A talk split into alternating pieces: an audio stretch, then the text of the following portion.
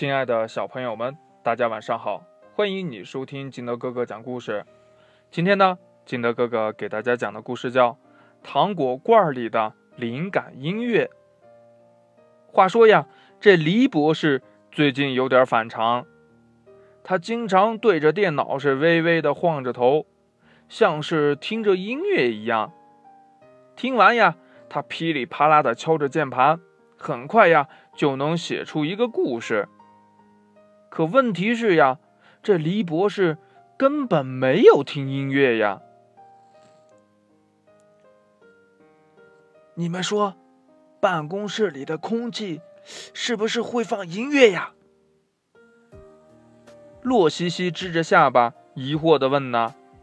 倒霉狗皱着眉想了想，忽然瞪大眼睛说：“呀，不对，黎博士。”一定是被巫师控制了，你才被控制了呢！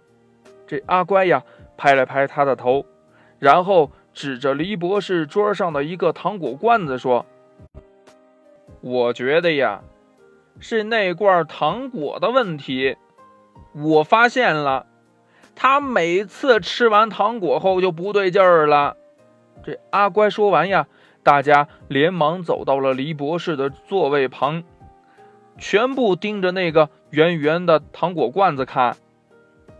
阿童呢，拿起糖果罐子，打开盖子一看，一颗颗色彩各异的糖果躺在里边呢。糖果的形状和罐子一样，也是圆圆的。这些糖看起来没有什么特别的呀。倒霉狗看了半天后说：“呀，这阿童晃了晃手里的糖果罐子，说：‘呀，吃一颗就知道了嘛。’说完呀，他就拿起一颗蓝色的糖果塞到了嘴里。三秒钟后，好神奇呀！我好像听到音乐了。这阿童闭上眼睛，一副沉醉的样子，很舒缓。”很优雅，嗯，好像是小提琴的声音。看着阿童的样子呀，大家都忍不住了。一个人选了一种颜色的糖果，就塞到了嘴巴里。不一会儿呀，大家果然都听到了各种不同的音乐，有钢琴曲，有吉他，还有这二胡曲呢。啊！我想到卷首怎么写了。呵，我也知道该选哪一篇稿子了。大家听着带来灵感的音乐，纷纷开始写稿子、选稿子。等黎博士回来的时候呀，糖果罐子里呀已经空了。他转过头呀，看见主编的桌子上堆了厚厚的一沓稿子，目测。会把桌子淹没的样子。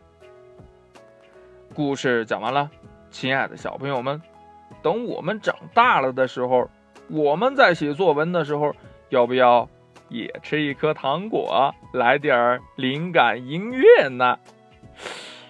只要能猜出每种颜色的糖果都会播放什么音乐，李博士呀就会免费送你们灵感糖果的哦。